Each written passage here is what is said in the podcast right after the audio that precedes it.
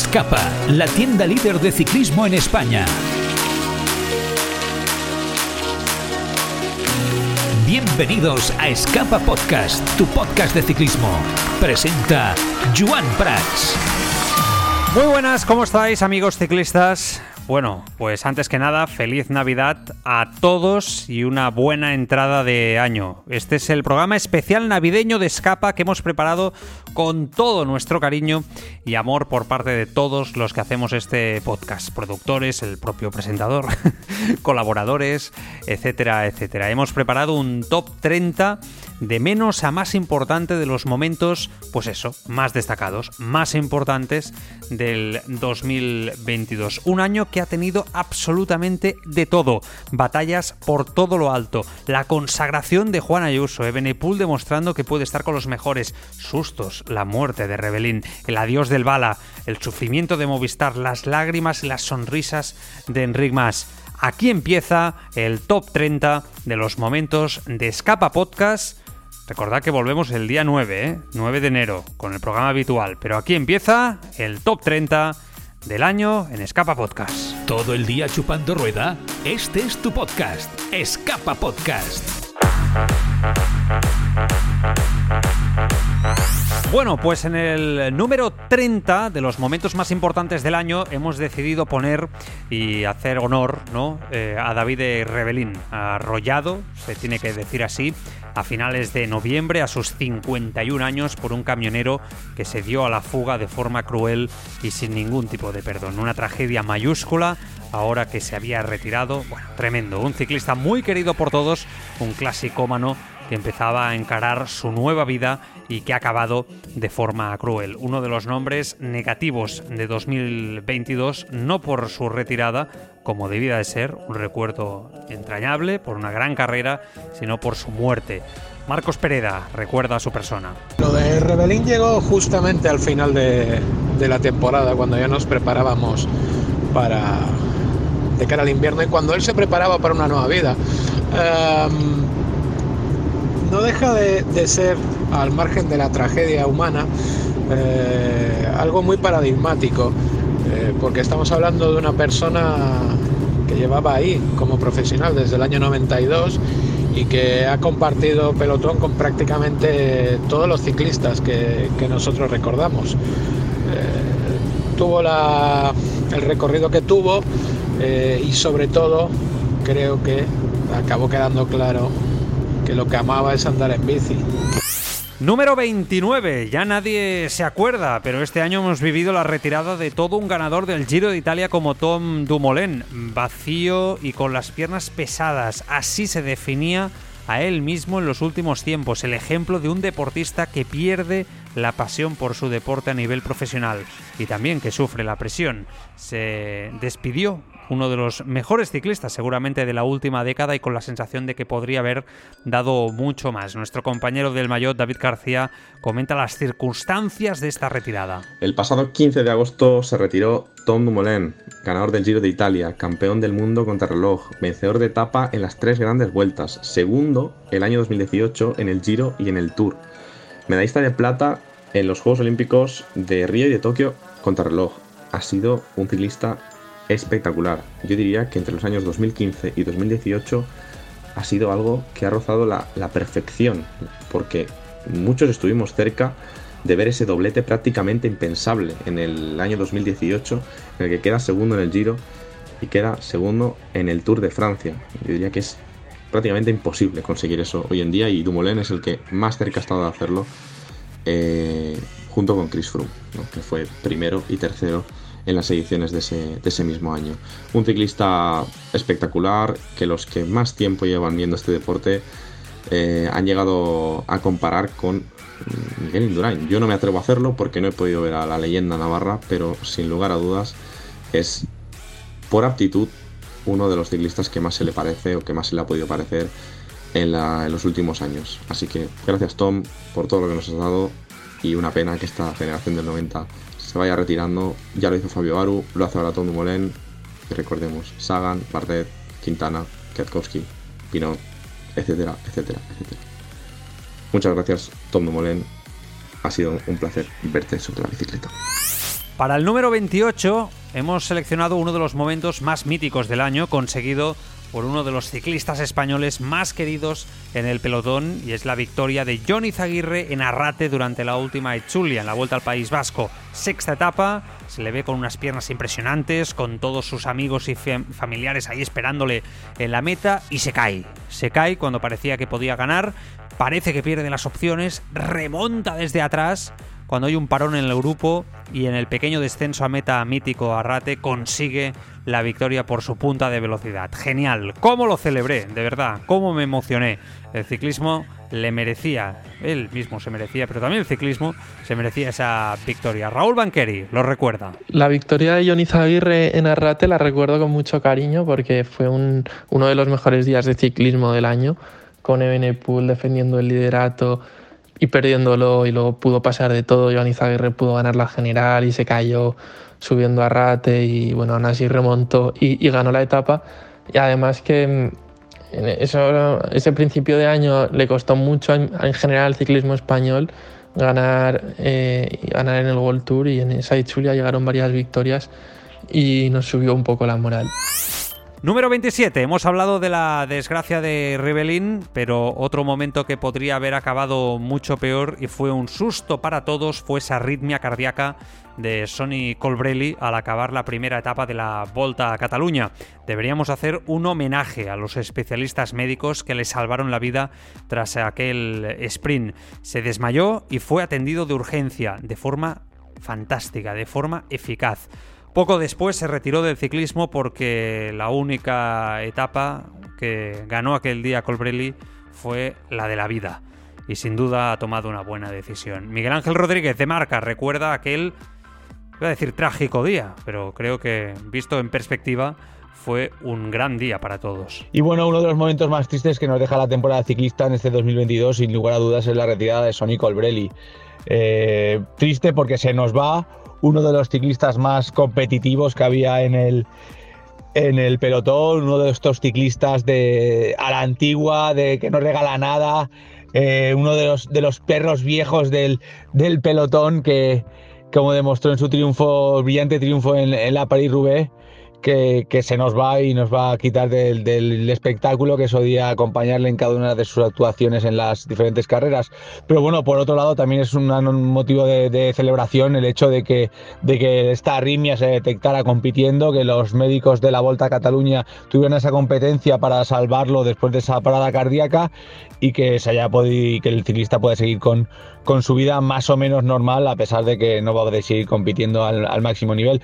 Particularmente tuve la oportunidad de, hablar con él en Saló, en la salida del Giro de Italia, y él ya era bastante pesimista en torno a su retirada eh, como profesional, pero sin embargo sí que nos mostraba su ilusión ante nuevos proyectos que tiene por delante y estamos seguros que en el pelotón se volverá a hablar de, de Sonny Colbrelli. Mucho se ha hablado de la guerra en Ucrania fuera de aquí, vamos, en todos los lares. Una guerra que nos afecta a todos y también afectó al mundo del ciclismo que durante unas semanas expuso y señaló el futuro de los equipos rusos y sobre todo sus ciclistas. Así, Gazprom dejó de competir, dejando a muchos afectados. Y Blasov, por ejemplo, cambiaron de nacionalidad para poder seguir compitiendo. ¿La mejor decisión por parte de la UCI? No lo sé. El tiempo dirá. David García del Mayot opina al respecto. Una de las peores noticias de esta temporada, de este año, a nivel internacional, no solo a nivel deportivo, evidentemente, ha sido la invasión rusa a territorio ucraniano. Una invasión que se inició el pasado mes de febrero y que empezó a traer consecuencias pronto en el mundo del deporte.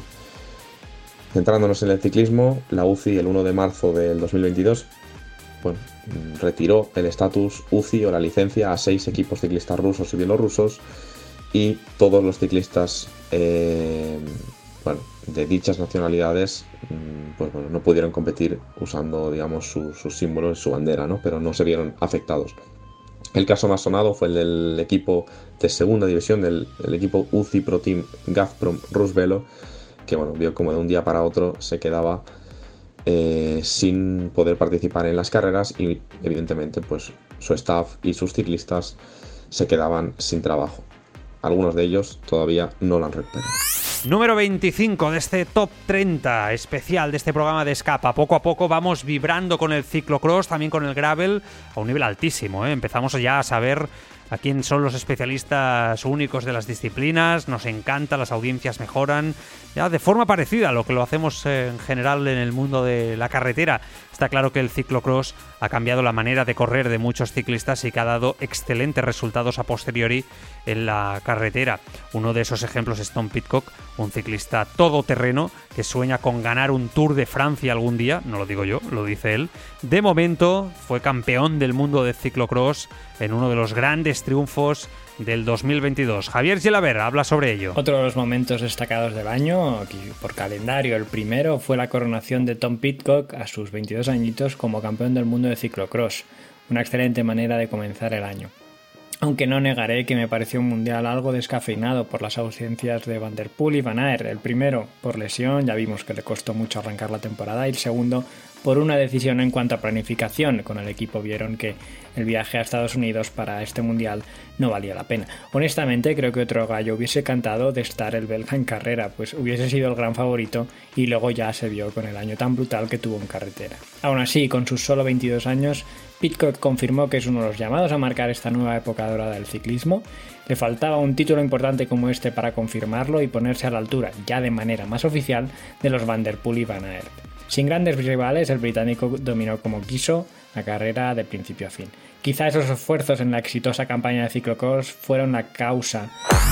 Número 24. ¿Qué inicio de primavera nos brindó Good Van Aert? eh? ¿Lo recordáis? Y cómo se le acabó la gasolina en los grandes monumentos. Ganó Omlut y la E3 con una superioridad que parecía decirnos que no iba a tener rival en las próximas pruebas también en los monumentos. Todo se torció por el COVID y nos quedamos sin poder ver qué podría haber hecho en plenitud. ¿Opina sobre ello Alberto Marcos? ¿Qué tal, Joan? ¿Cómo estás? Bueno, la primavera de Van Aert. eh, eh, ya sabes un poco mi opinión, lo hemos hablado en el programa alguna vez. A mí Van Aert me gusta tal y como está, no me gustaría que se reconvirtiera a un vueltómano, me gusta tal y como es ahora mismo. Y creo que para muestra, pues eh, un poco la on-loop de este año, la E3 Saxo Bank, que creo que son, pues oye, exhibiciones de las cualidades que tiene el corredor de Jumbo en on-loop. Bueno, eh, no sé si decir que fue un poco más discreto el papel que en la E3, eh, la que terminó obviamente ganando. Era su primera carrera del año, no, no fue más discreto, pero sí que fue un poco más conservador. Quizás dejó, si recordáis, ir a Benot, eh, a su compañero, un poquito por delante. Él aguantó un poquito en el grupo perseguidor y luego después, tras el Kappelmur, que es cuando cogieron a Benot por delante, ahí él ya vio el momento, más o menos a unos 15 para meta, ya pegó el hachazo, ya se fue para adelante y bueno, que ya sabemos que cuando Van Aert cambia el ritmo, pues eh, o tienes mucho motor o, es casi casi imposible seguirle, así que nada, se marchó para adelante, eh, coronó el Bosber el solito y llegó a meta en solitario, ganando pues como le gusta también, ¿no? En, en solitario y con, y, con, y con buena imagen y buena exhibición, pero también creo que para exhibición fue la, la E3 Saxo Bank con ese ataque a 80 de meta, a palos desde muy muy lejos, donde solo le aguantó su compañero Christophe Laporte, se fueron mano a mano y al final entraron los dos juntitos de la mano. A, Van Aert le dejaron eh, ese, esos centímetros de, de, diferencia para que ganara. O sea que, bueno, una primavera impresionante. Eh, es increíble lo de Van Aert y ojalá que esta nueva temporada de 2023 podamos verle más o menos igual o incluso un poco mejor, ¿por qué no? Porque te gusta mirar a la vida encima de una bicicleta, te mereces la bici de tus sueños al mejor precio. Escapa, un mundo de bicicletas.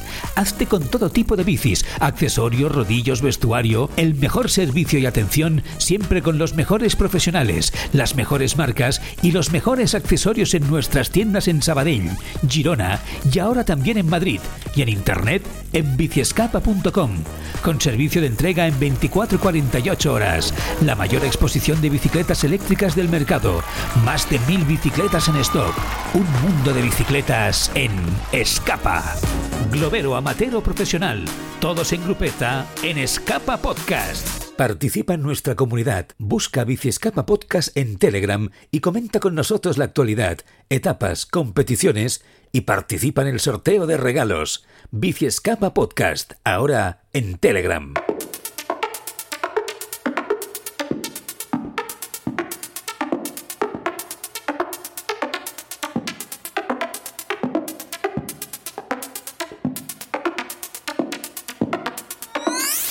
Número mítico a nivel deportivo, el número 23, y ahí vamos a poner a Enric Mas, que sin duda nos ha hecho sufrir en este 2022 y ese sufrimiento es lo que ocupa este lugar 23 del ranking. La verdad es que ha acabado francamente bien el año y eso nos alegra mucho. Ha demostrado que no está lejos del nivel de los top y nos ha llenado de esperanza para 2023. Ahora bien, qué sufrimiento con sus caídas en la Terreno, en la Chulia, en la Criterion Dauphiné. Además, después sus problemas en los descensos en el Tour, dejando una imagen malísima, de bloqueo mental total. La verdad es que a mí me hizo sufrir. ¿Cómo lo vivimos ahora con la perspectiva del paso del tiempo? Eh? Que el tiempo siempre te da una perspectiva diferente al respecto. Una de las personas que más opinó aquí sobre ello fue Alberto Arauz, compañero de la COPE. Es verdad que la primera mitad de temporada de, de Enric Mas fue francamente dramática. Dramática tanto en lo psicológico como en lo físico, porque vimos una versión realmente buena. Recuerdo mm, perfectamente en Tirreno Adriático antes de la caída como es de los pocos ciclistas que logra estar realmente cerca de dos eh, extraterrestres como eran Pogachar y Vingegaard, pero es verdad que, que, poco a poco estas caídas fueron minando su, su, moral. Recuerdo la de País Vasco y sobre todo la de Dauphiné, el último día de Dauphiné, que yo creo que es la que termina de, de, de destrozar por completo su, su, moral y su autoestima. Y todo esto se ve reflejado en un Tour de Francia en el que esperábamos mucho de él, pero en el que realmente entra en pánico, entra en una especie de depresión deportiva y que nos hace ver eh, la, la peor versión de Enric Mas gracias a Dios, el destino le, le, le guardaba eh, un final de temporada maravilloso con esas clásicas en, en, Italia y esa vuelta a España en la que yo creo que le carga de moral para el futuro, pero es verdad que yo creo que en el mes de julio y en el mes de agosto muchos pensamos que podíamos estar asistiendo a un ocaso deportivo de uno de los mejores ciclistas que tenemos, que es eh, Enric Mas. Puesto vigésimo segundo. Era difícil que a estas alturas Alejandro Valverde, con 42 años, nos levantase del sillón con un rendimiento sorpresivo. Lo digo porque a estas alturas de su carrera, como digo, el murciano es tan tan grande que ya lo veíamos capaz de todo, ¿no?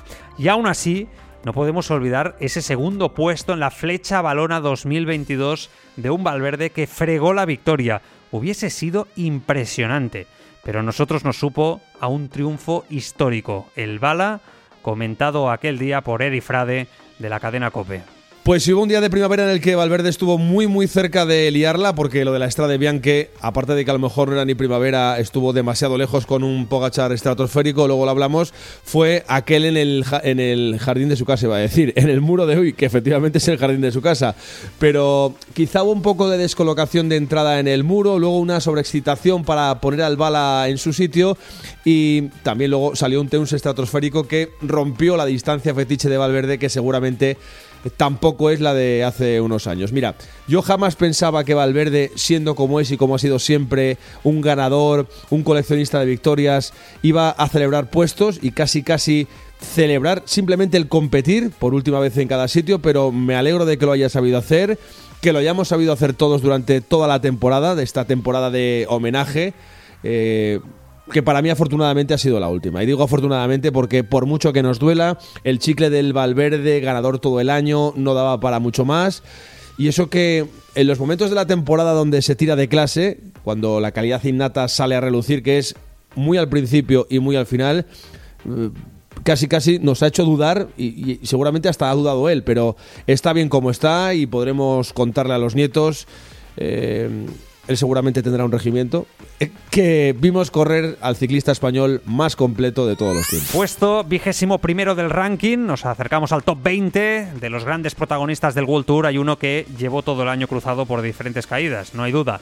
La definitiva llegó en la Lieja, donde defendía título y parecía que era el gran favorito. Juliana Lafilippe, en ese momento campeón del mundo, estaba dispuesto a reinar en el monumento y se fue con una rotura de clavícula y nunca más, nunca más en toda la temporada consiguió volver a su nivel. Vamos a esperar que en 2023 lo recupere. Lo comenta Isaac Vilalta de Cataluña Radio. En el ciclismo actual, con nombres tan potentes y que dominan tantos registros, es casi una necesidad la presencia de los agitadores. Forman parte de este grupo gente como Bout van Aert, Mathieu van der Poel o Julian Alaphilippe y claro, cuando uno causa baja, el seísmo que provoca es notable, porque con sus ausencias se pierde algo más que un candidato a victoria, y más si estamos en medio de una gran clásica. En la Lieja de este año se formó una gran montonera, poco menos de 60 kilómetros para el final, que provocó el abandono de Julian Alaphilippe. El francés, arrinconado al fondo de una cuneta, se rompió dos costillas y se perforó un pulmón. A pesar de la desgracia, la caída nos dejó una imagen para reconfortarnos con el deporte. Romain Bardet, también implicado en el incidente, se olvidó de recuperar terreno rápidamente y en cambio les vimos bajar por esa gran zanja para ayudar a Alaphilippe. Otra imagen más de compañerismo en el ciclismo después de una caída. Seguro que a todos os viene alguna otra en la cabeza. Por cierto, caída, lesión y abandono de Alaphilippe, pero victoria final de su compañero de equipo Remco Evenpool. La historia, a veces, se acaba repitiendo. Ahora sí, top 20 ya, en el número 20 de este ranking, a los mejores momentos del ciclismo de 2022. Nos hemos eh, quedado en este número 20 con Lieja, con la vuelta al Mundial, pero si hubo una victoria por aplastamiento de Renko Benepul, este año fue en la clásica de San Sebastián. Ataque demoledor, sin oposición a 44 kilómetros de meta. Menuda superioridad. El propio Isaac Vilalta comenta aquel fantástico día que vivimos. Dos veces en Donostia, dos victorias. Estamos avisados. Remco Evenpool no avisa. Y es que el belga hace las cosas a su manera, es decir, ataca cuando quiere y lo hace para ganar. Todos lo sabemos, periodistas, aficionados, rivales, y aún así su forma de correr nos sigue atrapando por lo diferente y genuina que es. En 2019 sorprendió a todo el mundo y con 19 años se llevó su primera clásica con un ataque lejano. Entonces sabíamos que un fenómeno estaba en camino y aún así nos pilló desprevenidos. Este 2022, de nuevo en la clásica vasca, Ebenepul atacó de lejos, esta vez a 45 kilómetros de meta y subiendo slides. Todos sabían que podía pasar, pero solo le pudo seguir Simon Yates. Eso sí, por poco rato. Al coronar el puerto, el genio belga ya rodaba en solitario y a pesar de la calidad del grupo perseguidor con el propio Yates, Carlos Rodríguez, Sivakov, Molema y Benot, las diferencias cada vez eran más grandes para el joven prodigio. En el Boulevard Donostiarra, Evenepoel llegó en solitario. No avisó, pero todos entendimos lo que nos esperaba para lo que quedaba de calendario y no era poco. Número 19 del ranking, jamás sabremos qué habría pasado en la Vuelta Ciclista a España si Roglic hubiese seguido en la carrera, el momento en el que Roglic hace el afilador con Wright y se fue al suelo con su posterior retirada, marcó la carrera y la acabó de sentenciar a favor de Renko Evenepoel, que ese día llevaba tiempo perdido. Un Roglic que no le ha perdonado y dice que fue aposta, que frenó aposta Fred Wright. Nacho Lavarga de Marca reflexiona sobre ese importante, clave momento en la vuelta. Pues yo creo que el momento en el que Roglic hizo el afilador con Wright en la Vuelta a España fue uno de los momentos más duros ¿no? para, para todos, para el aficionado, precisamente quizás salvo para Ebenepul, que era el líder en ese momento y tenía que defender la roja. Yo creo que el resto sentimos cómo se acababa un poco el espectáculo, ¿no? porque Primo Roglic estaba con el orgullo herido, con el orgullo de campeón, quería recuperar su corona y estaba atacando en, en cada esquina ¿no? con una fortaleza brutal. Teníamos la incertidumbre ¿no? de si iba a poder recortarle esas diferencias en las últimas etapas y lo estábamos comprobando cómo hasta ese mismo día no atacó prácticamente en, un terreno que, que, es complicado hacer diferencias para, para intentar eh, recuperar tiempo a un Ebenepool que, que no estaba tan tan tan tan confiado ¿eh? lo reconocieron después compañeros suyos que, que sufrió que no que no estaba realmente convencido porque lógicamente nunca había nunca se había visto en una situación similar, pero eh, por eso digo que, que, esa caída nos dejó sin, nos privó de ver el espectáculo de las últimas jornadas, pero también nos regalará pues una posible revancha al próximo curso porque estoy convencido de que Roglic volverá a la vuelta para conseguir una nueva victoria. Número 18, si hay un día en el que Enric Mas ha sido plenamente feliz en este 2022, fue en el Giro de Emilia, derrotando y soltando al ciclista más determinante del mundo, Tadej Pogachar. Fue realmente impresionante ver cómo Enric, totalmente liberado, hizo daño al esloveno soltándolo de verdad, yo no sé si incluso podemos decir que la victoria más importante de la carrera, teniendo en cuenta quién era el rival del propio Enric Mas. Eri Frade recuerda aquel día con mucho cariño. El valor verdadero de esa victoria de Mas en Bolonia, creo, o más que creer, espero, deseo, quiero que esté por ver y que esté mucho más allá del trofeo que levantó aquel día. Que sea como un hito en su carrera el imponerse a Pogachar, dejándole de rueda en una subida y que haga algo clic en él después de tocar fondo en el tour física y psicológicamente y luego despegar hasta donde despegó, aunque luego a Pogachar le tocó devolverle la moneda en un sprint en Lombardía. Bueno, lástima que no quedase mucho más temporada. Creo que estando todo tan pegado no es difícil estirar un punto de forma como el que terminó más hasta los principios del 2023. Y oye, ojalá que a más le haya llegado la plenitud, que ha sido con 27 y no como a estos bichos que han roto todos los moldes y que sea un poco más a la antigua. Pues oye, a lo mejor le ha llegado con 27. Lo que tiene que hacer es intentarlo, no es imposible, no hay razón para no intentarlo, no hay puntos en clasificaciones que te hagan pensar en tal o cual ecuación para eh, que el equipo no y sobre todo es mucho peor de cara al aficionado que oye, te puede importar más o menos, pero de espaldas no puedes vivir. Y sobre todo para, para uno mismo, para su propia conciencia, el no intentarlo. O sea que Enric, a por ello. Décimo séptimo lugar ya, y posteriormente aquello que hemos explicado de más, Pogachar ganaba por segundo año seguido otro monumento, Lombardía, derrotando a Enric Mas por punta de velocidad, no creo que por piernas, y de forma incontestable. Eso sí, en el sprint es más rápido el esloveno. Era el favorito y no defraudó. Pocos pueden decir que han ganado dos años seguidos el monumento italiano y fue un reencuentro tras su derrota en el Tour. Significó mucho esa victoria. Iván Vega habla sobre este triunfo de Tadej Pogachar. Lieja, Tour y Lombardía. Este era el tríptico base que Tadej Pogachar debía defender en 2022 tras su exitosísimo año 2021. Lo cierto es que por el camino, por circunstancias varias, en Lieja no pudo estar por el fallecimiento de su suegra y en el Tour fue mejor Vingegaard, Tadej Pogachar fió todo al final de temporada en Lombardía para igualar y asomar la patita respecto a lo que había sido su excelentísimo año anterior.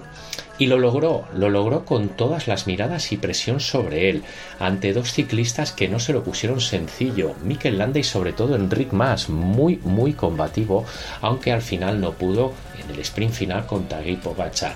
Lo cierto es que la perla de Lombardía ya reluce por dos veces en el palmarés del que ahora considero mejor ciclista del mundo.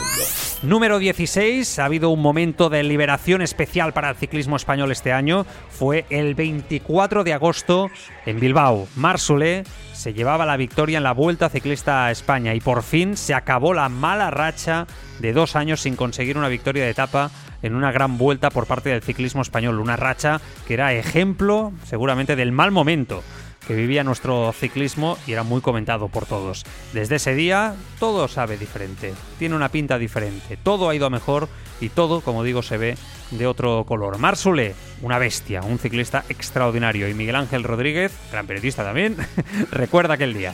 Resulta imposible analizar la temporada ciclista 2022 sin detenerse en el triunfo de Mar Soler en la eh, Vuelta a España en la etapa con final en, en Bilbao creo que supuso un punto de inflexión ya no solo para la ronda española, sino para, para el devenir del ciclismo español en los meses posteriores. Eh, pone punto y final a una etapa negra de que se ha alargado durante casi 700 días, en el cual se ha puesto en duda muchísimas cosas en el pelotón español. Y después hay que ponerla en valor por, por quién la consiguió. Un ciclista que, que apuntaba a lo máximo que vivió una época oscura eh, en los últimos meses en, en, Movistar, pero que ha sabido reinventarse, ha sabido resurgir, eh, buscándose la vida en otro equipo y que, y que abrió la, la veda a una, a una vuelta ciclista vibrante para el ciclismo español, que se coronó con, con dos españoles en el podium como como fueron Enric Mas y sobre todo Juan Ayuso, que, terminó tercero en su estreno en, la, una gran vuelta y que devolvió la, la afición a, a, la ilusión a una afición que, que, nunca ha dejado de creer, pero que sí que le surgieron algunas dudas. Decimoquinto lugar, y es que si hay un ciclista que merece estar en esta lista, un ciclista encantador, cercanos, uno de los más cercanos de todo el pelotón World Tour, es Juan P. López del Trek, un ciclista especial, un escalador de toda la vida, un sevillano del Betis que nos emocionó enfundándose la maglia rosa en una mítica ascensión como es el Etna, 24 años y toda la carrera por delante, pero este momento ya no se lo va a, se lo va a quitar nadie. A ver, Gil, a ver, recuerda la alegría que nos llevamos todos y cómo Juanpe defendió esa maglia. Uno de los momentos más destacados del año y quizá más para el ciclismo español fueron los 10 días de rosa de Juanpe López. Él mismo los definió como los 10 días más bonitos de su vida, y de hecho fue el corredor que más vistió la maglia rosa durante el pasado Giro. Desde 2015 un español no vestía el rosa, fue contador que además ganó esa edición, y eso no deja de ser un reflejo de esa sequía española en las grandes vueltas que hemos sufrido en la última década.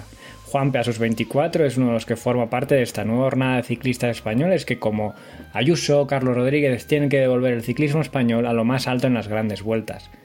El rosa, como cualquier otro maillot de líder en una gran vuelta, da alas y así lo demostró en etapas como la del Blockhouse, donde salvó el rosa por tan solo 12 segundos luchando contra todo tipo de adversidades.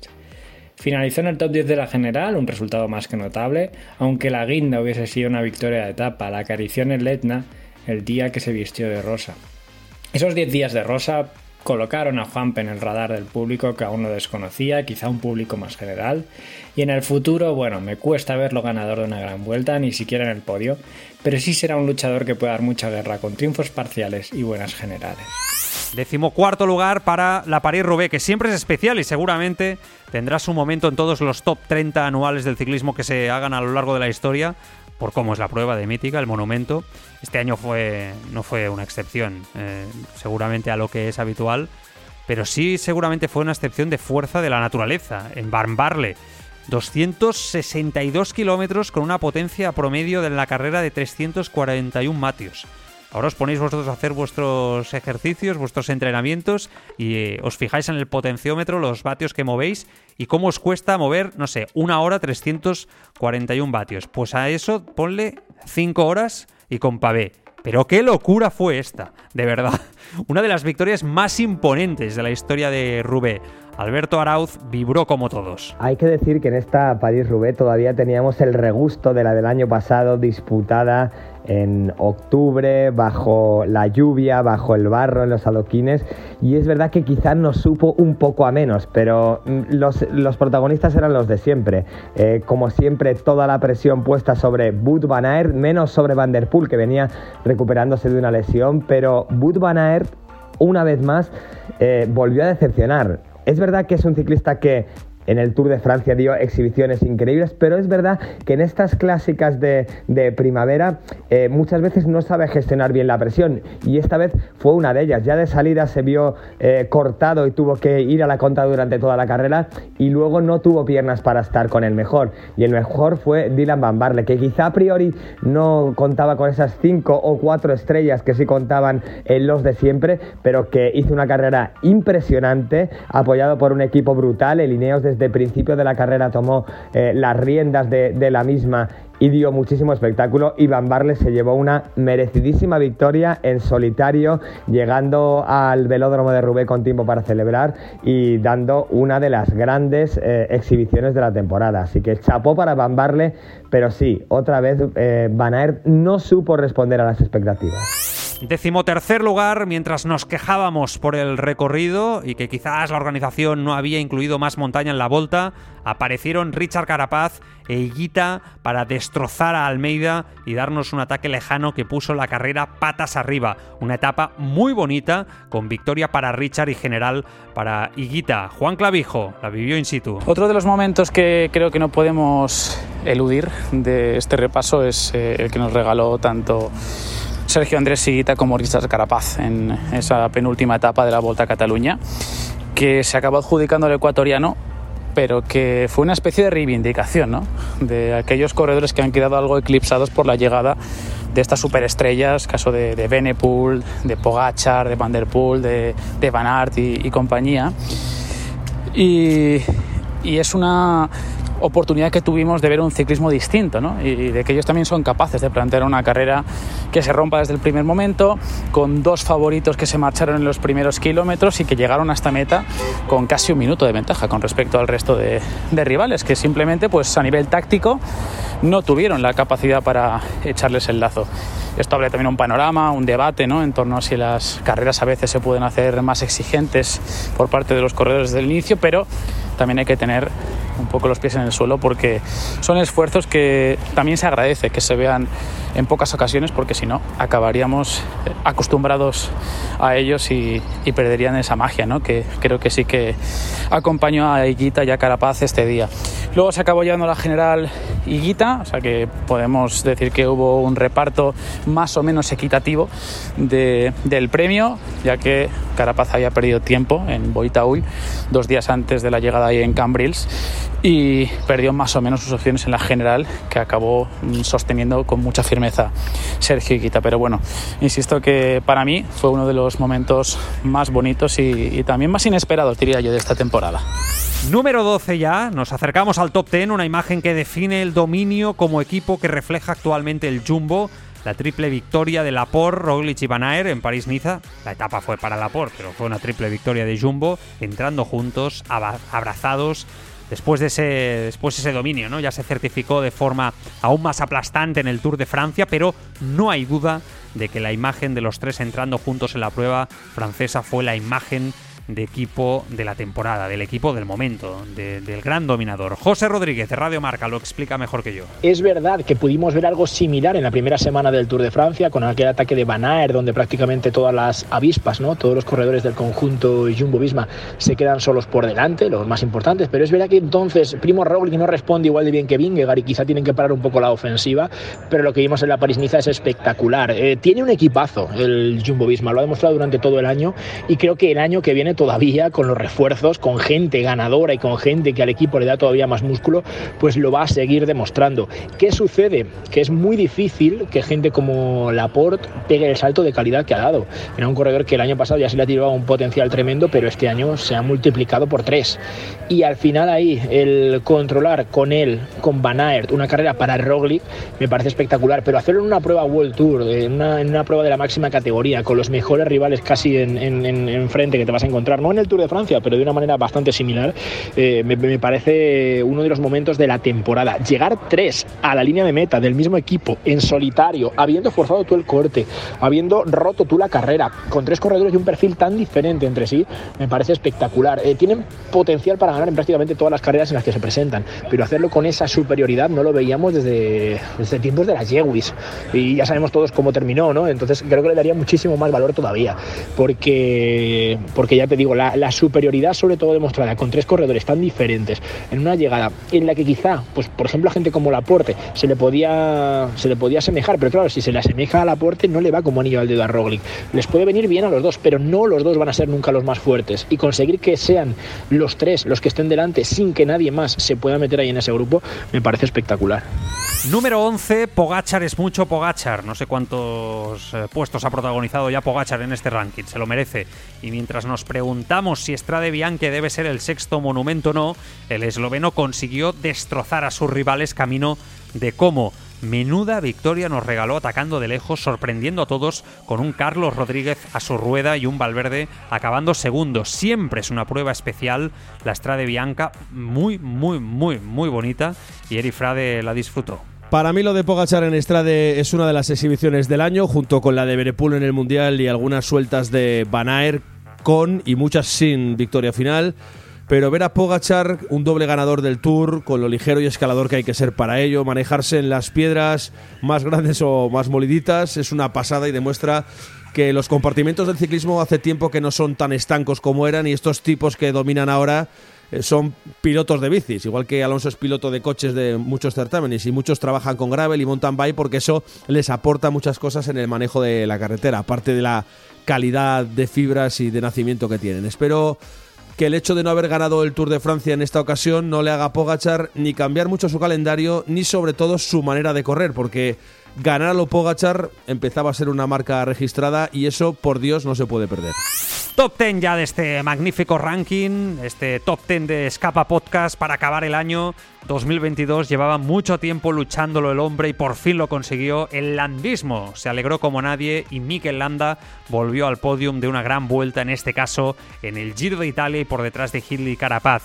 Quizás podría haberse movido más, pero Landa se sacó un peso de encima sin duda una alegría que seguramente también tuvo y nos comenta Alberto Marcos. Pues la participación del podio de Mikel Landa en el Giro, por fin Mikel Landa volvió a un podio de, una gran vuelta, cosa que solo ha conseguido en un par de ocasiones, la en 2015 también en el Giro. Eh, bueno, yo creo que fue, eh, seguramente estemos todos de acuerdo, el, el, Giro más aburrido, con menos espectáculo, un poco más soso, insulso de los últimos años. Entonces yo creo que ahí no fue un Giro demasiado landista en ese sentido no pudimos ver demasiado espectáculo, no pudimos verle tampoco muy agarrado desde abajo, no pudimos ver demasiados ataques seguramente, pero bueno, eh, era un giro que a Mikel le favorecía en el sentido de que había poca contrarreloj, apenas creo que eran unos 25 kilómetros más o menos de crono los que había, ya sabemos que ahí eh, se deja normalmente mucho tiempo, pues bueno, eh, ese fue un handicap que pudo salvar y fue un giro donde había pocas diferencias, que no se decidió eh, por grandes diferencias casi hasta el, hasta el último día. bueno, creo que a los que son o, somos irlandistas, pues oye, se celebra esa vuelta a un podio de una, de una grande y yo creo que, bueno, es un pasito más de, de Mikel también que por qué no, eh, vamos a ver hasta dónde puede llegar este año eh, en las grandes, pero bueno, se celebra, ya digo que yo creo que fue quizás el giro o la exhibición menos landista de todas, pero que esté ahí arriba con, con los mejores eh, siempre es un buen síntoma para el vasco. Número 9, si algo nos ha tenido sufriendo durante meses es la lesión de Gambernal, maldito momento en el que se estrelló partiéndose la mandíbula, sufriendo una conmoción cerebral junto con un terrible trauma traumatismo craneal, muchas lesiones en la espalda. Bueno, terrible. La gente decía que no podría volver a ser ciclista profesional y pocas semanas después estaba caminando brutal. Ha sido impresionante el ejercicio de recuperación que ha hecho y de superación personal el colombiano. Vamos a ver qué tal le va en este 2023, pero yo no tenía dudas de que merecía estar en el top 10 de este ranking por su fortaleza y por su ejemplo. Raúl Banqueri lo analiza. El accidente de Bernal fue un golpe muy duro para todos los seguidores del ciclismo y este tipo de cosas siempre nos recuerda lo frágil que es el ciclista en la carretera y cómo tenemos que extremar las precauciones, ya sea siendo conductores o siendo ciclistas. Y en este caso, Bernal pagó bastante caro su, bueno, su descuido, su irresponsabilidad, pero ya nos está demostrando pues, el tipo de campeón que es con la recuperación tan rápida que lleva, más rápida de lo que todos esperábamos. Y espero que la próxima temporada, que ya se va a cumplir un año del accidente, podamos volver a ver al Bernal, a la mejor versión de Bernal atacando en, como nos tenía acostumbrados. Número 8. Qué gran Tour de Flandes disfrutamos este año. Ahora ya sabemos que Pogachar puede ganar algún año esta prueba. Aún así, el esloveno lo intentó, pero no pudo derrotar a un hombre pues que cuando, cuando está en forma es una bestia. Por eso le llamamos aquí la bestia Van Der Poel, que ganó por fuerza y estrategia un polémico sprint. Recordad que Pogachar se enfadó mucho. Marcos Pereda habla sobre una prueba que se adapta perfectamente al holandés. Para mí lo de Flandes fue una de las grandes exhibiciones del año, fue una de las grandes exhibiciones por parte de Pogacar. Eh, la forma en que el actual, el entonces vigente vencedor del Tour de Francia, desembarca en una carrera tan ratonera y tan puñetera como, como Flandes y se muestra siempre al ataque y siempre y siempre en primera persona, asumiendo responsabilidades y corriendo como, como él sabe correr, a mí me dejó fascinado. Si, eh, si, si, no alcanzó la victoria es porque tenía delante a uno de los eh, tíos que, que, mejor se adaptan a esa prueba de los, últimos, de los últimos años, te diría que hasta las últimas décadas. Y luego Evidentemente cometió el error del sprint, donde, donde se mostró inusualmente nervioso para lo que suele ser Pogachar, pero creo que en modo alguno debe empañar el, rendimiento que, insisto, eh, fue desde mi punto de vista una auténtica exhibición. Número 7 del ranking, si hay alguien que dominó el pasado tour, no fue Vingegaard. Para mí, dominar, dominar, fue Van Aert. Jumbo como equipo destrozó a Pogachar que hasta ese momento parecía imposible de derrotar. Así es el ciclismo, un deporte de equipo que a veces algunos olvidan, que te acerca a la victoria si tienes al ciclista más completo del mundo en tus filas. Good Van ese verde hecho de victorias de etapa al sprint, en sprints intermedios y de ser protagonista en la montaña, tiene un mérito enorme. Bueno, yo creo que sería casi delito si no refrescamos la memoria en un día como el de hoy y nos acordamos de, esos instantes que nos regaló Wood Van Aert en el Tour de Francia, ya no solo por ese récord de puntos que consiguió en el maillot verde, récord histórico que ya va a quedar para la posteridad. Veremos si alguien es capaz de, superarlo, incluso el propio ciclista belga. Pero es que yo, si me tengo que quedar con, con algo, con un detalle de ese Tour de Francia que nos ha regalado Van Aert, es de lo difícil que es erigirse como un líder en un equipo tan demandante como es Jumbo Visma y que además tenía en sus filas al futuro campeón del Tour de Francia. Ser el líder de una escuadra sin ser el máximo aspirante a la general es complicadísimo. Y si me tengo que quedar con uno de esos momentos, más allá de sus tres victorias de etapa, la última de ellas ahí en, la crono individual, que certificó la victoria de Vingegaard, es sin duda la, subida a Otakam. Eh, ese momento en el que vuelve a meterse por enésima vez en fuga, fíjate que había también esas dudas ¿no? de si estaba eh, realmente gestionando sus esfuerzos en beneficio de Vingegaard, pues se mete en fuga y aún así, a pesar de todo el desgaste que había durante los días previos es capaz de, aguantar y sostener a todo un Tadej Pogachar, ¿no? que estaba corriendo por el que era ya su, su último objetivo, su última opción para deshacerse de, de Vingegaard, ¿no? Así que sin duda yo me tengo que quedar con, con ese instante, con esos momentos que nos regaló Wout van Aert en el pasado Tour de Francia.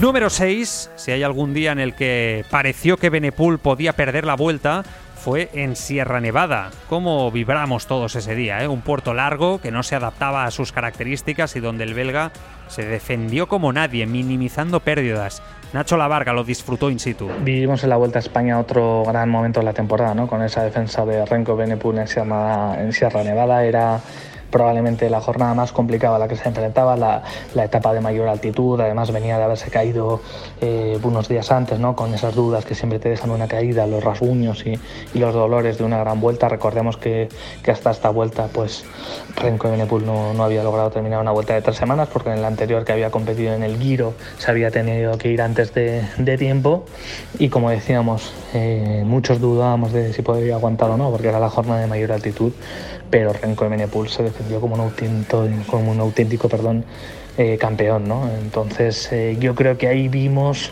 las hechuras del gran campeón. Teníamos dudas de si servía para las grandes vueltas precisamente por, por cómo se iba a comportar en jornadas de ese estilo, de alta montaña, que ahí comprobamos como el belga estaba llamado y estaba decidido a ganar la gran vuelta, una gran vuelta como, la ronda española. Entramos ya en el top 5, qué emoción de este ranking que hemos hecho aquí en Escapa, con la vuelta a España y ese segundo puesto de Enric Mas que este certificó la tranquilidad de Movistar por evitar el descenso. Tras el Tour hubo un momento que parecía que bajarían de categoría. Movistar ha sido un protagonista negativo por los malditos puntos a lo largo de prácticamente todo el año, algo que no se puede volver a repetir y lo saben dentro del equipo. Nos han tenido a todos sufriendo con los malditos puntos, sin duda uno de los temas que nos ha tenido atentos todo el año, tal como recuerda David García. Ay, si vamos a recordar el 2022 por algo. Y os digo la palabra ascenso y la palabra descenso, o mejor dicho, la palabra permanencia, pues sí, efectivamente. Permanecer en la categoría es lo que tantos meses ha estado peleando el equipo Movistar y finalmente lo ha conseguido. Es una de las grandes noticias o una de las grandes anécdotas ¿no? de este 2022, el cómo se ha vivido este sistema de ascensos y descensos que implantó la UCI en el año 2020 y cuyo ciclo finalizaba esta temporada. Finalmente el equipo español, el equipo telefónico, el equipo navarro se salva y vamos a seguir teniendo un equipo español en la máxima categoría, en la primera división del ciclismo mundial. Gracias, Movistar, por tantos momentos esta temporada. Número 4, nos estamos acercando a nuestro particular podium, nuestro regalo para vosotros en este programa navideño especial de final de año de, de Escapa Podcast ¿Cómo ganar un mundial sin ir de favorito ni tampoco de líder de tu selección? Destrozando la, carrera de lejos, al estilo Ebenepul. Iba como segunda opción, con un final de etapa que era perfecto para Van pero el Velodor 2022 decidió destrozarlo todo con un ataque a más de 30 kilómetros de meta. Una bestialidad que demostró que cuando ataca y está en forma, nadie lo vuelve a ver. Quizás la victoria más espectacular en un mundial moderno. ¿eh? José Rodríguez de Radio Marca opina. No sabría decir si está por encima del ataque en la Redut para ganar la Lieja, si el saber controlar la segunda semana de la vuelta, sobre todo después de una primera semana majestuosa durante una carrera de tres semanas donde todos pensábamos que no le iba a dar. Tengo muchas dudas de que le pueda dar en otras carreras de ese perfil, pero cómo supo ganar el mundial me parece fundamental para él. Eh, lo supo ganar al ataque que es verdad que lo había intentado en otras ocasiones, pero lo supo ganar aprovechando evidentemente que por detrás estaba Van Aert y todo el marcaje que tenía una selección belga formidable, pero asumiendo en todo momento el control, el peso de la escapada y sabiendo atacar en el momento en el que había que hacerlo. Sabiendo atacar y sabiendo marcharse. Y eso solo se sabe si tienes piernas. Es decir,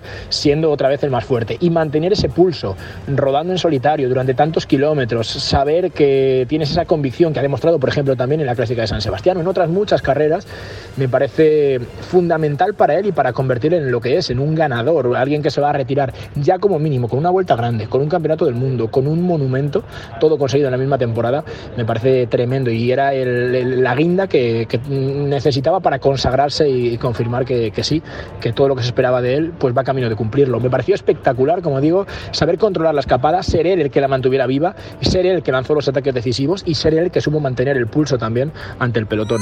Ahora sí, top 3 ya del ranking. Vamos con los tres mejores momentos para nosotros. Número 3, cuántas alegrías se merece Juan Ayuso en el futuro y cuántas nos va a dar el ciclista de 20 años que consiguió ser el ciclista más joven en la era moderna y el segundo más joven de la historia en un podium de una gran vuelta. Ayuso es futuro, pero ya es presente y nos ha dicho a todos, mirándonos a los ojos, que está aquí para ser el representante español que lucha con la generación de oro. Marcos Pereda lo ve un figura y ese podium lo demuestra. Es curioso porque lo de Juan Ayuso no eh, ha tenido el eco que yo pienso que podría haber alcanzado en otras circunstancias. Estamos hablando de un hecho absolutamente histórico, pero conseguido de una manera muy particular.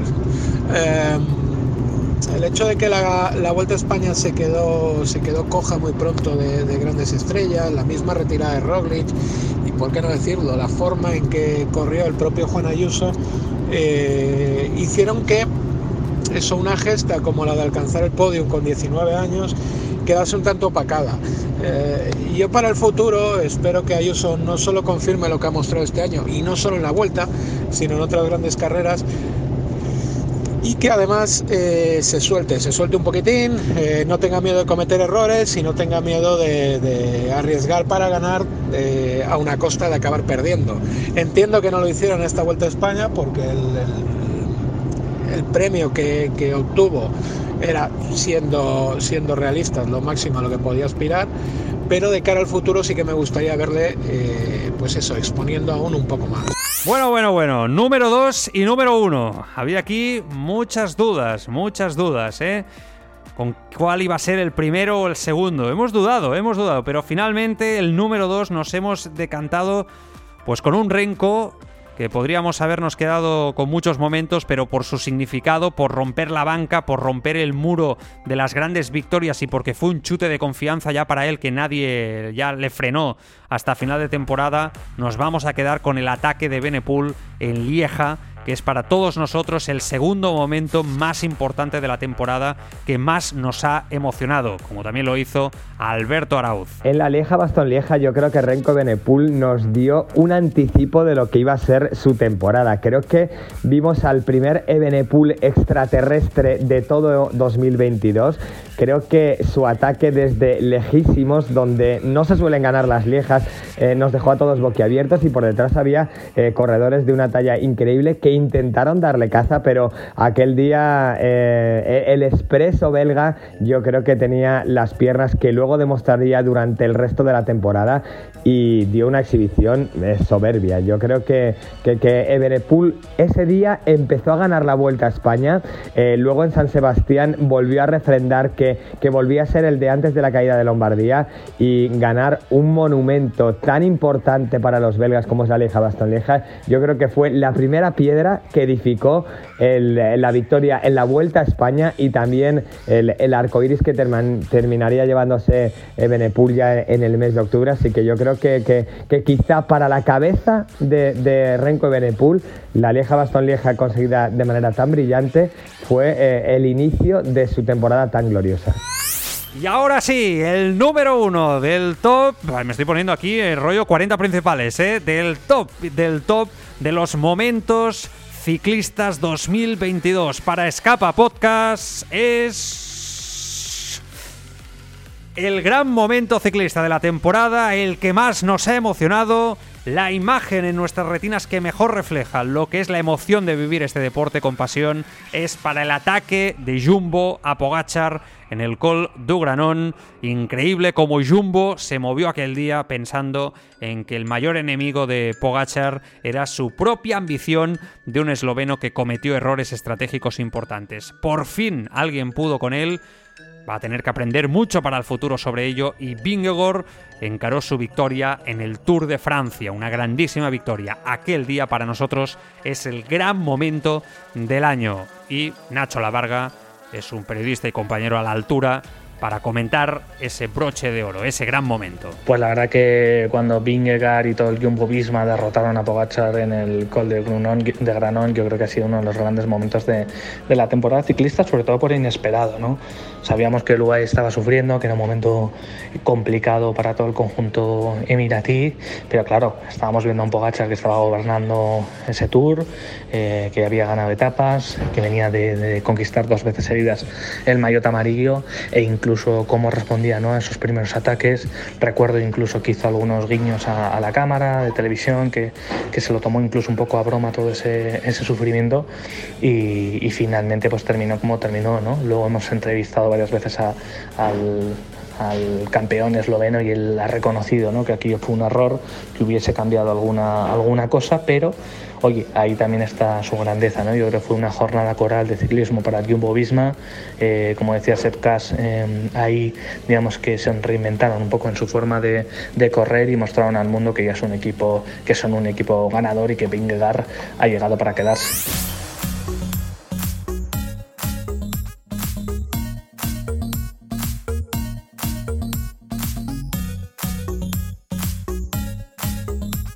Bueno, pues hasta aquí este top 30. Hemos estado aquí de los momentos del 2022. Hemos estado aquí con vosotros muchas horas ¿eh? comentando el ciclismo. La verdad es que somos como una pequeña familia y entre todos vamos comentando la, la actualidad. Vosotros sois parte importantísima a través del grupo de Telegram, las redes sociales o simplemente sin manifestaros escuchando. Nosotros desde aquí ahora os decimos que el el top de categoría especial es para vosotros, para los oyentes, porque sin vosotros nosotros no seríamos absolutamente nada. Y nuestra pasión por el ciclismo, sin vosotros, si vosotros no le dierais sentido escuchando el podcast, pues no tendría ningún tipo de, valor. Así que gracias y de todo corazón os deseamos una feliz Navidad y un feliz eh, año, que es lo más importante, sobre todo salud para vosotros y para los eh, vuestros. Nosotros descansamos la semana que viene, pero el día 9 volvemos con el escapa habitual y ya con toda la fuerza para subir el puerto de la temporada. Un abrazo y feliz año.